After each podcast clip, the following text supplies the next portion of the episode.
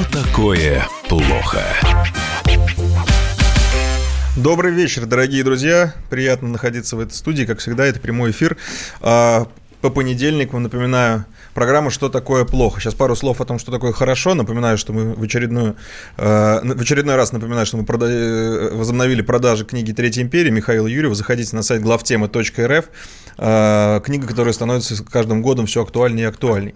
Это о том, что такое хорошо. О том, что такое плохо, поговорим вместе э, с Дмитрием Леонтьевым, Михаилом Леонтьевым, оба в студии. И я, Илья Савельев, тоже, как вы понимаете, нахожусь здесь физически. Всем привет. Всем добрый вечер. Да. А, ну, что такое Зеленского. плохо? У нас самый пошлый ответ, я бы сказал, на вопрос, что такое плохо. Вот. Э, Тем не менее, мы вынуждены вернуться к этому. Э, Не хотели, Бог свидетель, мы не хотели заниматься этой темой, потому что она, ну, в некотором смысле обрыдла. Но Что такое слишком есть, плохо? есть, да, плохо – это Украина. А, я думал, вы все-таки фамилию человека назовете. Нет, нет, Нет? это остальное является детализацией, как бы, да. Вот. А, Но поскольку, во-первых, у нас приближается э, встреча в нормандском формате, очевидно, она будет. Потому что надо отдать должное Зеленскому, вне зависимости от того, какими он руководствуется причинами, но он э, это самое, он э, сделал необходимые шаги, которые должны были предшествовать этой встрече, да? С трудом, но сделал. На, на Э, беговой дорожке эти шаги были сделаны. Нет, почему? Не, ну, он просто сегодня записал. Ну, надо, надо отдать должное, поскольку э, страна-то, в общем, слабо управляемая, находится, в общем, в общем, и не очень даже страна, то нужна была, в общем, серьезная изворотливость, чтобы, э, значит, не потеряв шкуру, э, провести некоторые э, с нашей точки зрения довольно примитивные манипуляции, да, с э, украинскими силовыми структурами и так далее, да, ну, в общем, сделал. И второе, он сделал заявление, которое конкретно уже, ну, человеческим, можно сказать, даже русским языком, э, поясняет его позицию, за что его начинают травить э, э, украинский политикум Так. националистический. Что сказал Зеленский? Он, наконец, сказал то, что с самого начала и нужно было сказать, что Украина не хочет и не будет выполнять Минские соглашения, она хочет их скорректи- скорректировать. В чем смысл? Вся структура Минских соглашений, вот мы все время, значит, обвиняли их в том, что они не выполняют Минские соглашения. И слышали со стороны, так сказать, Украины и, в первую очередь, ее покровителей, так сказать, да, участников формата, точнее, ничего не слышали. Слышали отсутствие слуха. Никто ничего... В Минских соглашениях четко сказано. Сначала, значит, обеспечивается мир, амнистия, принимаются э, гарантии в отношении республик, которые являются соподписантами, и таким образом они признаны не как республики, конечно, они признаны как участники конфликта, как субъекты, да? Вот, и они должны получить гарантии. Мир подразумевает гарантии для обеих сторон, да, тогда может быть мир. А потом уже, когда эти гарантии будут даны, когда они будут, получат, так сказать, гарантии, что их автономия, их права на автономное существование в той или иной форме, в которой это их устроит, не будут нарушены, вот тогда проводятся выборы. И тогда в этих условиях значит, э, в будущем, опять же, если это все будет гарантировано, то, э, значит, Украина, новая Украина практически, другая Украина, Украина, которая переформатирует себя так, чтобы можно было жить совместно с этими республиками, она восстановит контроль над своей территорией, над границей. То есть, полно. Значит, насколько это возможно, это второй момент. Важно, что это написано в Минских, э, значит, соглашениях, и стороны, которые являются их гарантами, да, вот, а их три штуки, запомню, да? Да. Они, значит, заняты их имплементацией. Да, и это все одобрено международными э, структурами, включая ООН и так далее. Значит, что он говорит? Что этого не будет. Что мы, Украина, на это пойти не может, и мы будем добиваться, чтобы было наоборот. Сначала, значит, э, выборы по украинским законам, а только потом все остальное, что технически невозможно. Интересно, что вот я просто взял интервью некого такого Сергея Фукса, который, в общем, не глупый украинский политолог, совершенно определенного такого вот, ну, мейнстримного с точки зрения Украины направления, да, так. нацик. Ну, такой цивилизованный нацик, насколько это возможно. Который говорит, что вот он прочитал, что сделал Зеленский. Он не готов, типа, там, сдавать Украину. А, и не готов пойти пожертвовать практически, как они говорят, безопасностью ради соглашения. Угу. Да? Но он читает эти соглашения так, как их читает Путин. При этом надо понимать, что Путин их читает ровно так, как они написаны. А украинская страна читала нам так, говорили, как их что... считает возможным для себя читать, но при этом не признавала. То есть она просто тупо трактовала, грубо говоря, трактовала эти соглашения не так, как они написаны, а так, как ей хотелось. И при этом она не брала себе ответственность за их нарушение. Теперь, значит, они говорят, что вот Зеленский признал, значит, теперь даже если он не пойдет на капитуляцию, практически он дает русским возможность говорить о том, что Украина признала нарушение, таким образом России там снимут санкции, таким образом войска, значит, оккупантов останутся, значит, в Донбассе навсегда и так далее, да? Вот. Э, он еще много чего наговорил. Он наговорил о том, что люди, которые считают себя русскими, а такие есть, он признал на Донбассе, он не готов бороться за их права и так далее, пусть валят. Мы им мешать не будем. Угу. То есть он разделил население э, республик на три категории. Это те, которые, по его мнению, хотят быть украинцами, вернуться на Украину, заблудшие – Угу. И те, которые совершенно, так сказать, абсолютно э, четко идентифицируют себя как русские. Вот эти последние, они им не нужны, эти должны валить. Тот факт, что они проживают на своей земле, и землю это тоже считают русской, его не касается, да? Вот. Значит, а, о чем это говорит? Я не уверен, что даже четкое заявление э, Зеленского о том, что он не собирается выполнять Минские соглашения, что-то быстро сдвинет в наших отношениях с остальными гарантами. Вот. Тем более, что все это сопровождается бреднями, типа там э, предложением обсуждать судьбу Крыма э, между Россией, Украиной и Соединенными Штатами. Вот, понятно, что этого не будет никогда. Вообще вот эта вот э, эта иллюстрация бредового состояния, значит, украинской политической мысли и действия, оно э, тем характерно, что когда человек вдруг начинает где-то в чем-то признавать правду, да, то это, конечно, вызывает э, ощущение предательства. Ощущение предательства? Ну, он Но... придает бред. Практически он, вот они бредят, угу. А это ну, человек говорит, а здесь года вот... одно, а теперь оказывается, не оказывается, прочитав этот документ, который был всем виден уже много лет, а оказывается не так. Но, пап, а тебе не кажется, что здесь есть такой момент, что большинство нынешних украинских политиков совершенно не заинтересованы в получении э, электората, который их поддерживать заведомо не будет. То есть э, они развалили э, Послушай, значит, весь очень... Восток.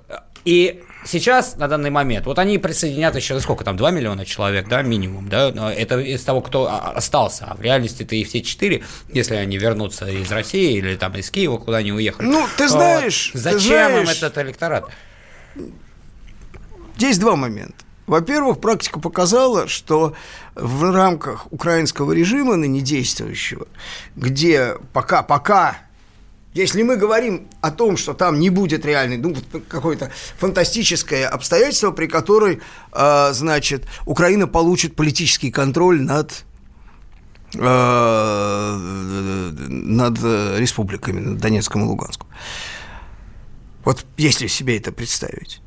Во-первых, с одной стороны, они умеют нейтрализовывать и деморализовывать этот электорат.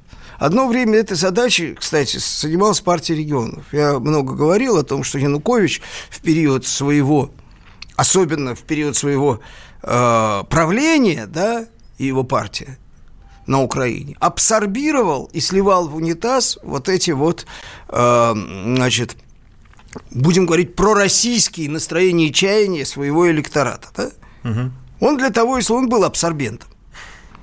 Ну, не, не, не нацкие же там, не, не Ющенко с Тимошенко должны были его абсорбировать, да, а именно он. Вот.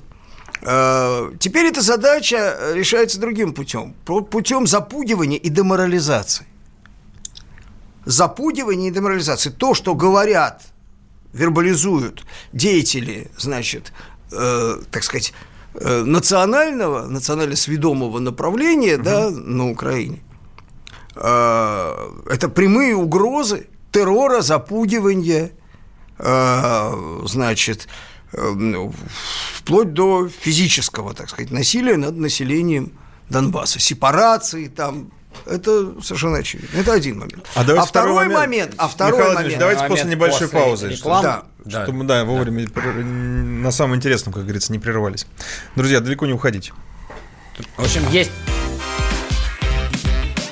что такое плохо?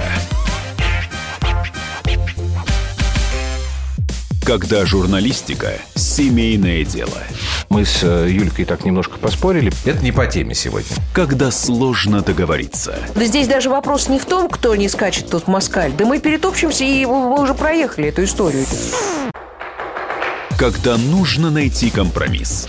Что же все-таки произошло, что людей разделило? Приходится все объяснять простыми словами. Украина, Белоруссия и Россия – это один народ. Программа Андрея и Юлии Норкиных на радио «Комсомольская правда». По будням в 9 вечера по Москве.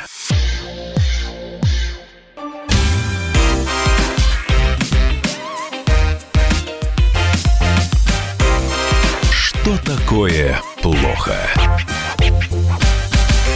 Продолжаем мучить э, эту несчастную страну, к сожалению, несчастную. Украину. Второе. Первое вы сказали? Ну, второе, ну и да. второе – это э, не совсем абсурдная надежда. Э, значит, э, вот представителей такой зеленской генерации. Раньше такая же надежда была у кучмистов – у Януковича в свое время тоже, да, угу. что а куда они денутся, они все равно будут голосовать за нас. Ну, не за Порошенко или за нациков им же голосовать. Значит, если они будут голосовать, то будут голосовать за нас. Потому что э, вот так называемая оппозиция шансов э, быть представленными ну, предположим, по парламентским выборам всяко может быть, но вот, например, по президентским выборам сейчас очевидно, что люди э, пророссийских убеждений э, в разной степени пророссийских, Голосовали за Зеленского, конечно, на втором туре. Понятно, да? Это таким же образом, как в свое время французские социалисты заселяли Францию арабами, целенаправленно, потому что они были уверены не то, что, что арабы их любят, и что они, значит, влюблены в социализм, да, но понятно, что они, конечно, будут голосовать за социалистов по тем временам, да, Митерановским. За социалистов не за правых же им голосовать. То же самое с мексиканцами в Америке. Ну, и вот, поэтому да, они борются с иммиграцией. Да, да, да, да, да, да, да. Это, это потенциальный электорат, которому некуда деться. Практически они их считают заложниками. Обстоятельства могут измениться, они могут совершенно иначе себя повести, но в инерционной системе, поскольку им все время нужно здесь сейчас удерживаться у власти, да. вот, ну, понятно, даже если мы посмотрим на прошлые украинские выборы, то есть та безудержная демагогия, которой занимались слуги народа, да, угу. она же не рассчитана на длительный период. Она рассчитана, что вот сейчас мы победим, а дальше будем думать, да, дальше. Какую-нибудь новую демагогию придумаем, еще что-нибудь. Задача сейчас ухватить угу. электорат. Но рейтинг у него падает вот. при этом. Рейтинг падает, да, но он падает еще и потому, что он ничего не может добиться из своих предвыборных обещаний. Он должен как-то удовлетворять этих людей, в том числе демонстрировать конструктивность и миролюбие. Он сделал еще одно заявление, вот без него нельзя обойтись. Вот правды ради надо признать. Он сказал такую вещь, что вот тут всех, значит, некоторые товарищи хотят отвоевывать земли, я никогда не отдам приказа начать войну. Никогда. Вот этого я не сделаю никогда, потому что это может кончиться европейским. Он не говорит, что это может кончиться Хайли Лайтли просто физически концом Украины. Вот. Но он говорит о том, что он более, так сказать, пафосно оптимистический вариант. Да. То есть некой огромной мировой европейской войной. Что я не дам приказа начать побоище, да? Есть, а, он... но, но при этом, ну, слушай, как бы человек не мотивировал, все-таки к таким заявлениям надо относиться с некоторым уважением, да? Причем он их делает императивно. Не знаю, как он будет, насколько он, так сказать, последовательный и честен, но он делает их императивно. То есть там нету ситуации, при которой он говорит, но при каких-то обстоятельствах я отдам приказ. То есть я сам этого приказа не отдам. Вот. Но вот делать эти заявления на фоне того, что вот те другие участники нормандской четверки... Он исходит, кстати, из, исходит из понимания, опять собирается. же, элемент правды, который стоит за этим высказыванием. Элемент правды, угу. который э, вообще до того на Украине произносить было не принято, неприлично. Да?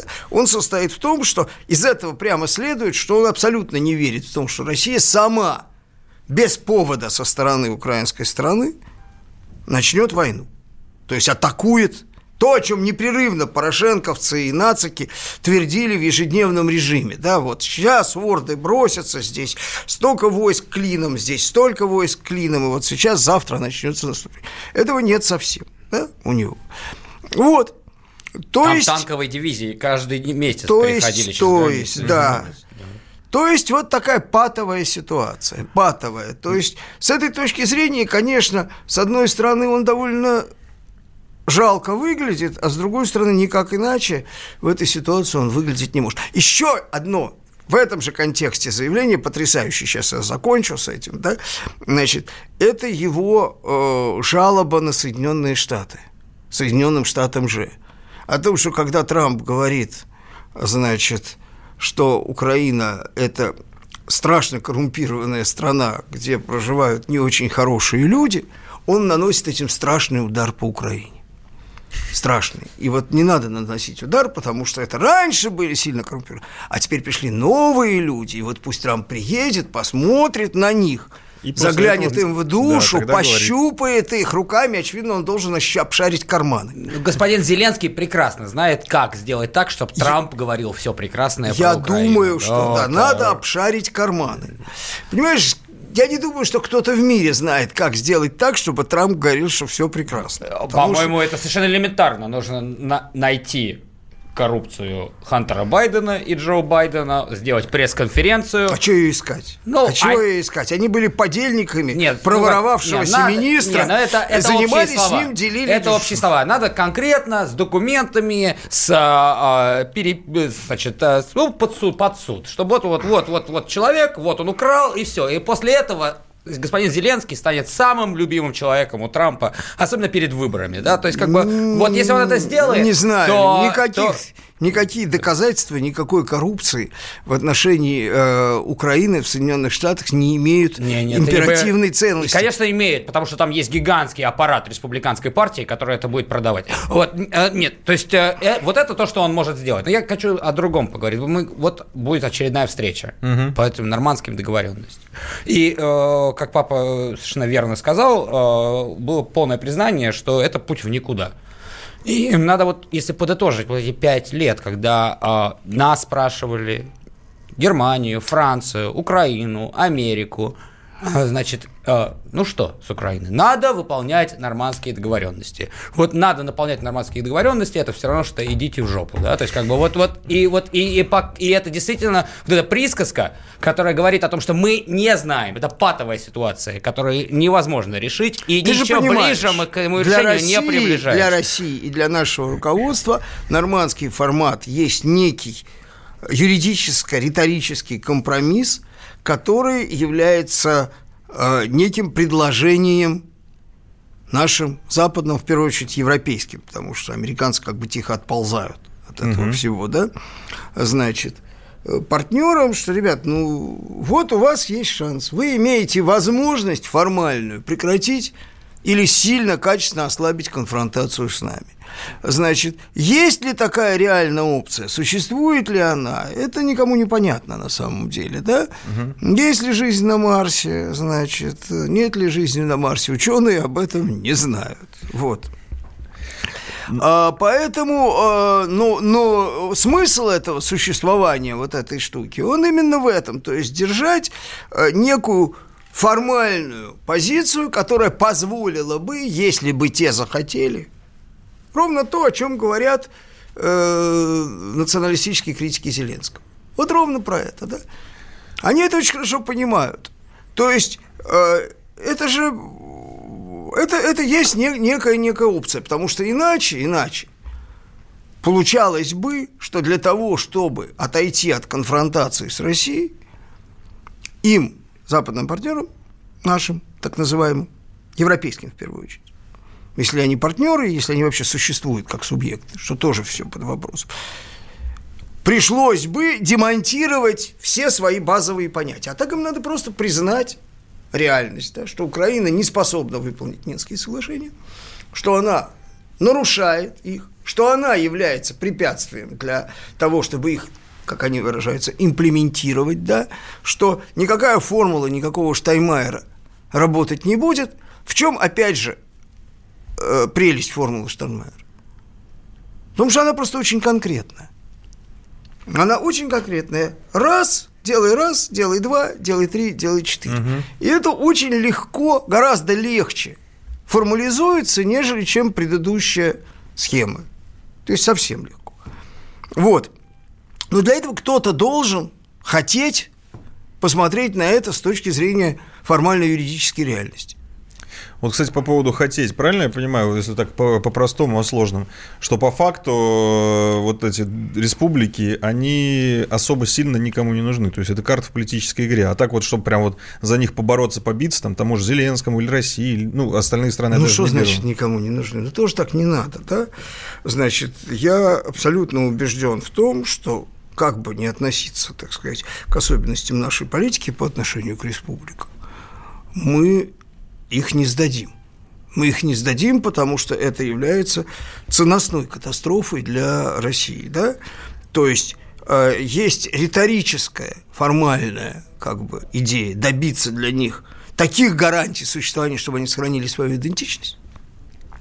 Угу. Ну, как бы внутри Украины. Понятно, что внутри нынешней Украины, которая пытается создать из себя национальное государство, они идентичность не могут сохранить. Да? Ну да. Вот. Тогда это должно быть несколько национальных государств. Вот поэтому это и патовая ситуация. Потому что признание любого украинского да политика вот в такой ситуации, значит, э, в, э, автономию республик с национальной идентичностью, которая, безусловно, русская, это политический суицид. А, и именно поэтому господин Зеленский и говорит, что мы на такое пойти не можем. Мне и... придется повторить некоторую вещь, которую мы тут с Мишей много раз угу. говорили, и которую надо понять с самого начала, потому что не повторив ее, не как бы ее не обновив, у некоторых может появиться глубокое непонимание того, о чем мы говорим.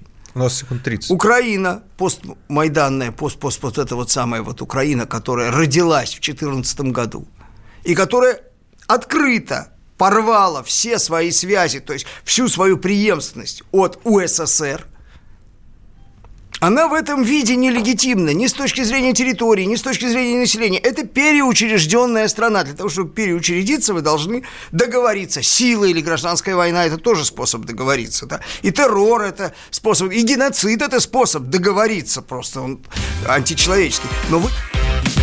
Что такое плохо?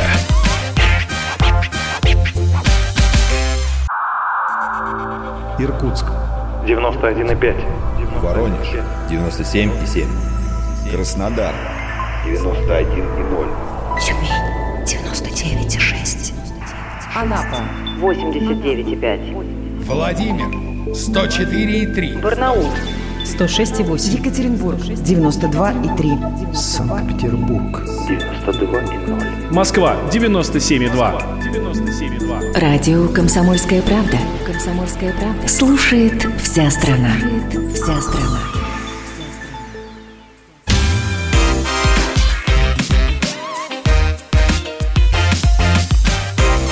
Что такое плохо? Мы продолжаем. Это «Что такое плохо?» Программа так называется.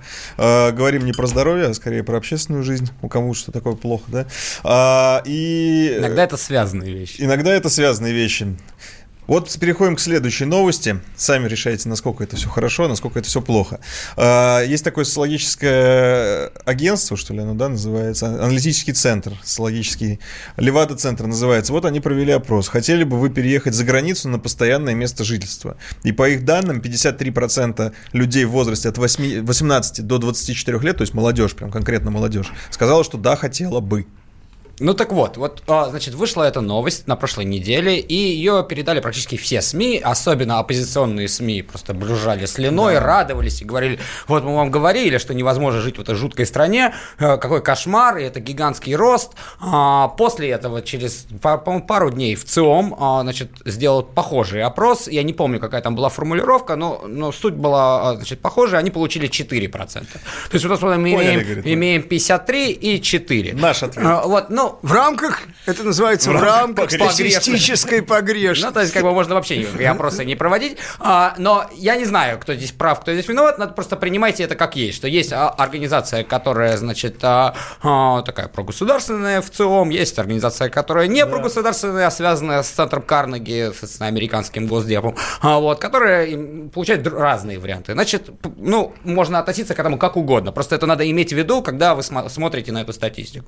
Угу. Но помимо статистики абстрактной, то есть неких полов, да, некого опроса. Есть статистика конкретная. Сколько людей реально уезжают из нашей страны. Так. И вот есть статистика Росстата за 2019 год, это к ноябрю месяцу. Так. Всего из России уехало 263 757 человек. Это не на ПМЖ, это, на, это касаемо и ПМЖ, и работа, и учеба, и, ну и так далее. И, может быть, кто-то там женился или вышел замуж, и так далее. Теперь посмотрим, куда люди уезжали. Номер один страна – Украина, 65 тысяч человек. Вторая – Казахстан, 30 тысяч человек. Третья – Узбекистан, 27 тысяч человек. Четвертая – Таджикистан, 26 тысяч человек. Кыргызстан, Армения, Молдова, Азербайджан, Беларусь, Туркменистан. Вот топ-10 стран – где, по мнению наших оппозиционных СМИ, люди уезжают для светлой новой жизни, для экономических возможностей, для политической свободы и так далее. Всего в дальнее зарубежье, не СНГ, уехало 24 тысячи человек на 148 миллионов страны. Да, при том, что в стране никаких препятствий для отъезда людей не существует. Вот это реальная статистика. То есть из них, вот, вот мы берем 260 тысяч, из них 90% это люди, люди, которые приехали, видимо, в какой-то момент работать в России, получили mm-hmm. здесь ПМЖ, а здесь считается не граждане, а все, кто имеет ПМЖ, и вернулись обратно по тем или иным причинам, причинам если вы говорите, когда-нибудь говорили с узбеками или с таджиками, им действительно сложно стало после девальвации рубля, а, потому что денег они на родину меньше приводят. То есть, как бы это определенная отдельная история и проблема наших гастарбайтеров, но не имеющая никакого отношения ни к политическому режиму, ни к чему. Это, да, действительно имеет отношение к прямой к девальвации рубля. Значит, что мы имеем? Мы имеем молодежь, которая которая, предположим, хотела бы уехать. Но как хотела бы уехать? Не как Сирия, не как э, там э, Африка, и даже не как Украина, где миллионы людей уезжают, а как я бы хотел уехать из моего города, чтобы были хорошие возможности, чтобы можно было нормально жить, чтобы получить хорошую работу. То есть я не готов в Польше под Краковом мыть посуду, потому что такая возможность есть у всех. Вот ради бога, вот прямо сейчас – Пакуйте чемодан, под Краковом можно мыть посуду. Ну, Точно или работать же... батраком в Испании или, или да. в Португалии на сезонных сельскохозяйственных вот. работах. Но, да. но не да. уезжают. В Америку уехало за 2019 год 989 человек. За всю страну 989 человек. Поэтому вот это надо все понимать чуть-чуть. Да, есть абстрактное желание. Я думаю, желание. что из Европы том числе из Западной Европы и даже из Северо-Западной Европы, в Америку уезжает гораздо больше людей, да. гораздо mm-hmm. больше людей в процентах отношениях от молодежи тем более, чем э, из России. То есть это не значит, что этот опрос Они ерунда. просто не считают это иммиграцией. Это просто значит, что одно дело желание, ну, да. И да, и безусловно это так. Другое дело потребность, надобность того, что если происходит в стране полная жопа, да, конечно, какое-то количество людей захотят уехать. Что и произошло у нас в 90-е, когда миллионы людей действительно уехали из страны. Это ну, не то, что происходит сейчас. Еще Пока, раз, замечу, слава богу. Да, ну, сам опрос, сам по себе, ну, вот эта цифра, разброс, значит, в ЦОМовский, Левадовский опрос, говорит о том, что опросы как бы не полностью корректны. Наверное, ни тот, ни другой. Но вообще спрашивать у молодежи, а хотите ли вы уехать, каждый человек вообще хочет посмотреть другие страны, попробовать себя.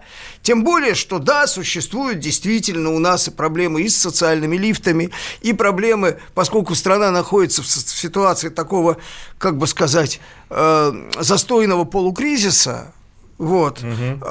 и это мы много раз говорили, что это изматывающая, это социально изматывающая ситуация. А молодежи это касается больше всего. То есть, действительно, действительно для очень большого количества, особенно провинциальной молодежи, особенно э, моногорода и так далее, э, она не видит, она не видит этих социальных лифтов. Даже если они есть, они не видят. Они, они очень неровно распределены Потому по стране. что там работать надо в этих лифтах. Вот ну, кроме, а работать разные. тоже. Подожди, это не всегда так. Да, да, да, не всегда есть где работать. Но при этом, при этом, э, вот, ай-яй-яй, катастрофа. Ну, то есть, конечно, проводить такого рода опросы, я просто сравню. Тот же, по-моему, опрос Левады, Левада-центр, который тоже многие цитируют, опять же, особенно, так сказать, оппозиционеры, угу. о том, что, оказывается, население в массе своей не идентифицирует свои интересы с интересами власти. То есть они не считают, что интересы властей совпадают с интересами народа. Слушайте, Наверное, надо, только... надо быть дегенератом или жуликом, чтобы проводить такие опросы. Потому что нигде, ни в одной стране мира, кроме Северной Кореи, может быть, да? Угу. Вот. Вы не получите никаких результатов, кроме этих. Где, когда? Население во Франции Население считает, что интересы власти, интересы элит властных соответствуют интересам народа, да? Или в Италии, в или в Великобритании, в найдите, в Северной или в Соединенных Штатах, да, с их ненавистью к истеблишменту, на который, собственно, они выбрали Трампа, который обещал всех разогнать. Вот. Здесь вот хороший вопрос у нас есть. Здравствуйте. А не задумывались ли вы о том, что не выезжают люди за рубеж, потому что у них просто нет денег? А те, у кого эти деньги есть, им и смысла выезжать нету. Вот как раз... А у украинцев есть деньги. Вот. Им выдают деньги на отъезд. Люди уезжают из нищих стран не потому, что у них нет денег, а именно из-за того, что О, у них нет денег. У таджиков, да. наверное, просто обвал денег, чтобы ехать в Россию. Хочу сказать, что переехать из Таджикистана в Россию, переехать из России в Польшу, это вполне сопоставимые, да, ну, или как в Чехию, в да? Польше наши люди жить не хотят, и слава богу. Но и вот потом второе. Вот что такое, вот, вот ты говорил про социальные лифты. А есть очень, Обрати... очень хороший Подожди, пример. Почему наши люди не хотят... Маленький пример. Как раз если уж продолжать про таджик.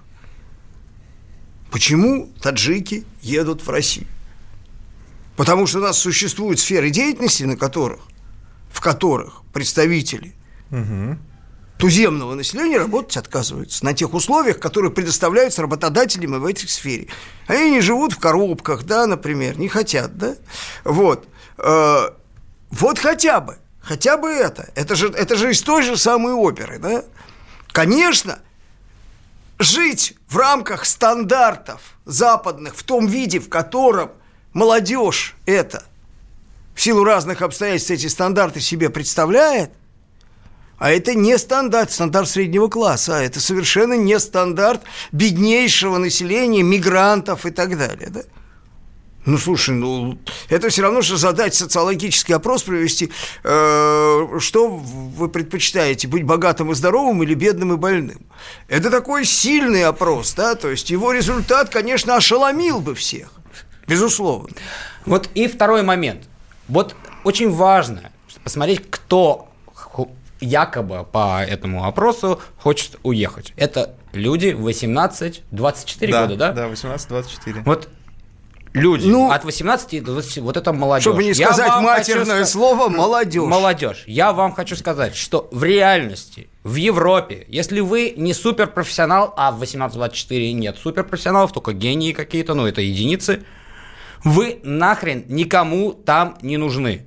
Там есть арабы. Вы, если думаете, что вы приедете в какую-то страну, европейскую, Америку, и вас там просто ждут с распростертыми руками. Так в Европе безработица гигантская, особенно среди молодежи. Там своих предостаточно. И шансы, то, что вы в Москве получите нормальную работу, Огромная... а не в Берлине, Париже, Лондоне или в, или в Нью-Йорке, она колоссальная. Огромная безработица, особенно в Южной Европе. И поэтому в Северной Европе весьма и достаточно востребованы люди из Южной Европы, которые там работают таджиками. Угу. Но у них уже есть люди из Южной Европы, им не нужны люди из Восточной Европы, да? Вот. И есть еще отдельная категория людей, которым просто некуда деться и которые готовы на все. И которые готовы жить на любое мизерное пособие, и которым никакой социальный лифт не нужен и не светит, которые заполняют вот эти гетто европейских есть... городов. Это беженцы из Ливии, из Сирии, из Африки, откуда угодно. С вот. ними ну, то проблема социального лифта – это в первую очередь люди 55 лет и старше, которые как раз никуда уезжать не Вот им реально тяжело. Они с очень большим трудом могут перестроиться, найти новую работу, улучшить свию жизнь. А 18-20 можете в России. И, может быть, даже легче в России. Что такое плохо?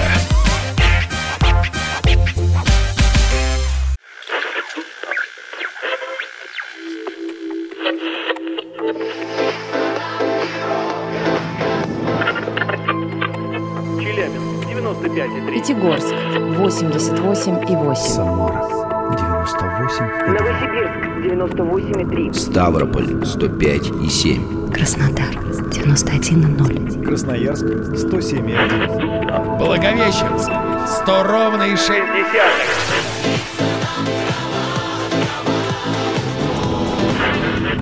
Санкт-Петербург 92,0. Москва 97,2.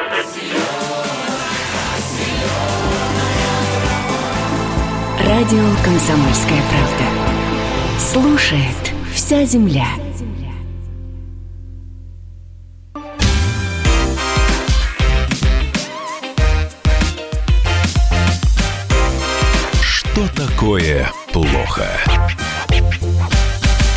Друзья, у нас вот есть 15 минут, давайте попытаемся уложить большую тему в эти 15 минут. Ну, это допинг. Опять сам, мы на самом деле тема необъятная с точки зрения конкретики, персональной, человеческой, угу. юридической, практической и так далее. Да, совершенно необъятная, именно поэтому не хотелось ей заниматься, потому что не я, я точно не знаю, как Митька, не, не специалисты в этом деле, не да, специалисты. И, и не спортсмены, и не околоспортивные, да, но хотелось бы просто, поскольку все смешалось в кашу, сначала как-то оно раскладывалось. В самом начале, а теперь все перемешалось Опять. в кашу, да? Посыпание головы пеплом там и так далее. Хотелось бы разделить две разные вещи. Значит, э, то есть провал я выбираю цензурное выражение, э, спортивных, отдельных спортивных чиновников и функционеров, угу. которые подставили страну под Жесткий прессинг и так существует, да? да? Сверхконтроль существует. Существует абсолютно асимметричное отношение к российскому спорту и травля его. Но в рамках этой травли, ребята, вы согласились уже играть по этим правилам. И то, что было сделано сейчас, это, конечно, провал, за который люди должны нести персональную ответственность. Просто, это просто, ну вот, ну, абсурд, будем говорить. Да? И второе, то, что вообще, вообще с допингом существует, к чему надо вернуться в мировом спорте. Мы все прекрасно понимаем, отдаем себе отчет, что спорт высоких достижений не есть борьба за здоровье человека. Он ничего не имеет общего ни за здоровьем, ни за здоровьем. Это, это калечащая, да. предельная, на предельных нагрузках процедура, которая давно уже превратилась, безусловно, в войну медицинских технологий.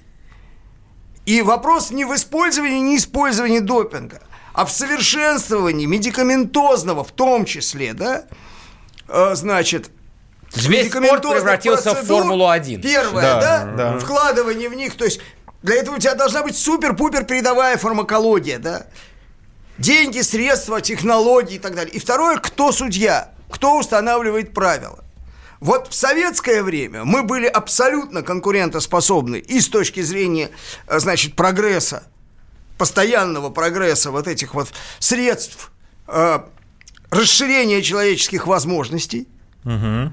с одной стороны, да, с другой стороны, мы были абсолютно конкурентоспособны с точки зрения представительств регулирующих международных организаций. У нас было колоссальное, значит, там влияние э, ну, в общем, в какой-то степени пропорциональная масштабам и успехам российского спорта, профессионального, да?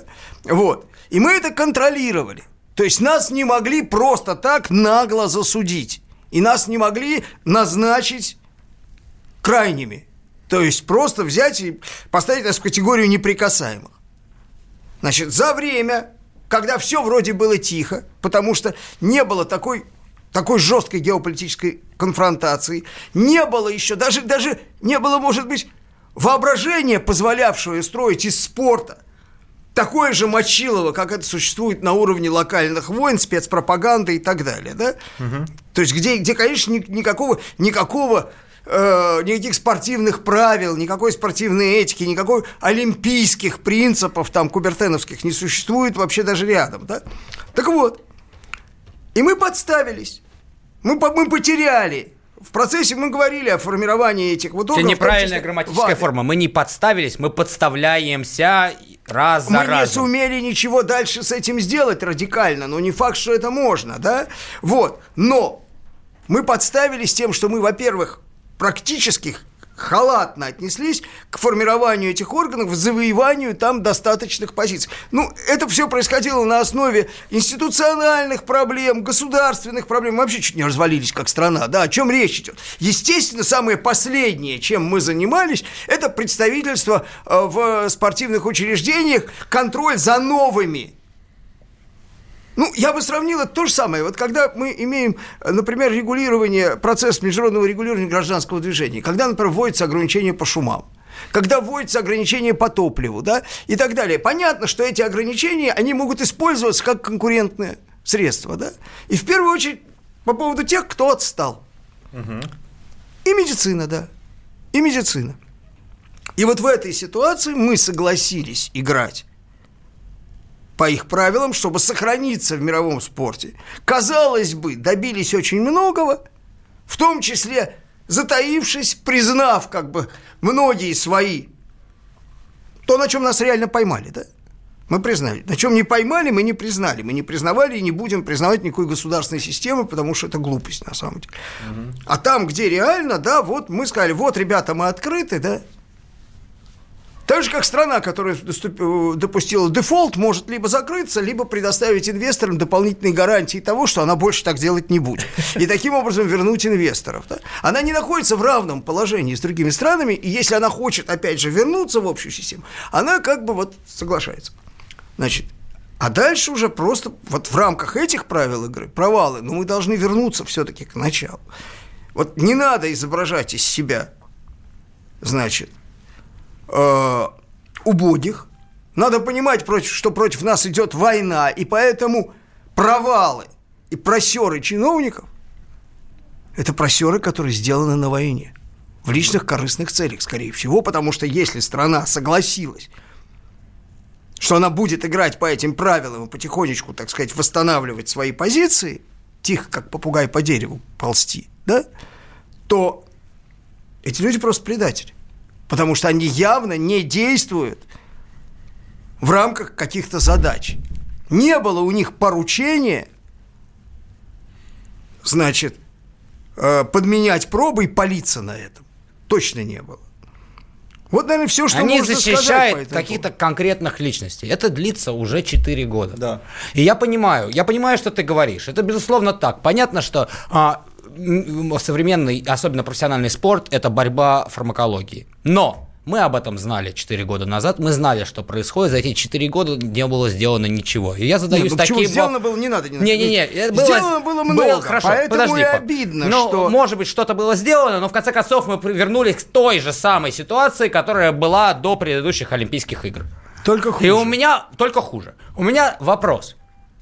В Соединенных Штатах Америки нет Министерства спорта. Фран... Во Франции нет Министерства спорта. В Великобритании нет Министерства спорта. Зачем нам Министерство спорта? Детские площадки они строят. Это муниципальные органы могут делать. Чем занимаются эти люди? Если они не могут делать это, а это единственное, чем они могут заниматься, то чем они вообще занимаются? Вот это вот гигантское количество чиновников, которые непонятный уровень компетенции никакой, которые подставляют тех спортсменов, которые действительно их кормят, потому что мини- министры это не спортсмены, это вообще непонятно, или там чиновники. Зачем нам этот орган? Я понимаю, что в Советском Союзе это было логично. Сейчас чем занимается Министерство спорта и почему его нельзя просто убрать нафиг? И я уверен, что с нашим профессиональным спортом ничего не случится. Вот ровным счетом. Друзья, на этой риторической ноте вот уход... на неделю расходимся думать. 9 числа в понедельник следующий будет нормандский формат. Будет что поговорить, что обсудить. Так что хорошей вам всем недели. Думаем, размышляем. До встречи в следующий понедельник в этой же студии. До свидания. Такое плохо? Противоположные взгляды. Оппозиция, я считаю, героями. Твое право считаю. Да, Тина, что ты несешь? Ну а как? Максим, я не смеюсь, но просто нельзя так говорить. Себя послушай. Разные точки зрения. Призывы «надо выходить и устраивать майдан» — это нарушение закона. И вообще это может закончиться очень нехорошо. Вы не отдаете себе в этом отчет? По-моему, нет, решили допрос устраивать. Личный взгляд на главные проблемы. Ты не ездишь на машине? Я не езжу. Ну вот и тогда Ну, молчи, отлично. потому что я рассказываю про движение автомобильное, а не про пешеходов. Свобода слова в прямом эфире. Но я не причисляю себя к популистам. Я причисляю себя к людям, которые действительно отстаивают мнение жителей, причем не только на словах, но и на деле. Тогда приношу Любовь Соболь свои извинения. Радио «Комсомольская правда». Правда рождается в споре. Две крайности, они всегда опасны. Всегда мир более разноцветный и плохо, когда либо кровь на улицах, либо кровь в застенках.